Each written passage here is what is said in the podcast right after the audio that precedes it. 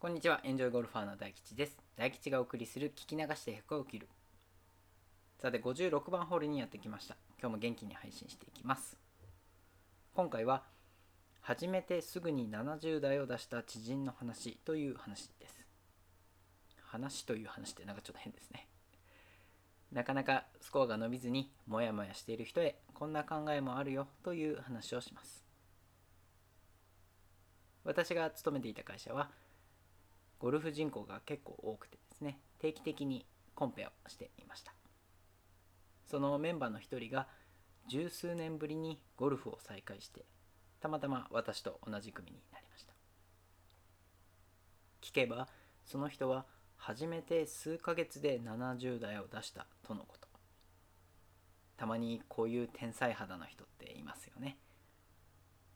確かに飛距離は出ていますしまあ、私が人を評価するというのは大変おこがましいんですがどのプレーも上手な方だなと横で見てて思いました。でなぜしばらくゴルフをしていなかったかを聞くとですね率直に面白さを感じなかったって言うんです。初めてあっという間に70代まで来たことでゴルフが簡単なスポーツに感じてしまったとのこと。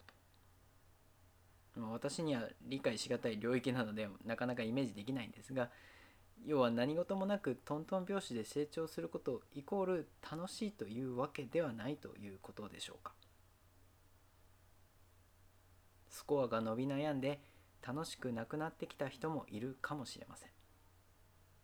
でも3歩進んで2歩下がったり右に行ったり左に行ったりそんなことをしているうちも楽しいと思えるからこそゴルフを続けているのではないでしょうか。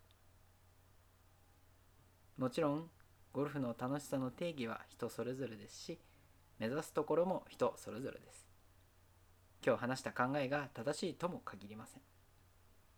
こんな考えを持っている人もいるよということを知ってもらえればと思って今日はラジオで配信してみました。というわけで今回はここまでにします。次回57番ホールは中間距離に対する考え方という話をします。100切りに関する考え方マネジメントなど私が経験してきたさまざまなことをラジオを通して発信していきます。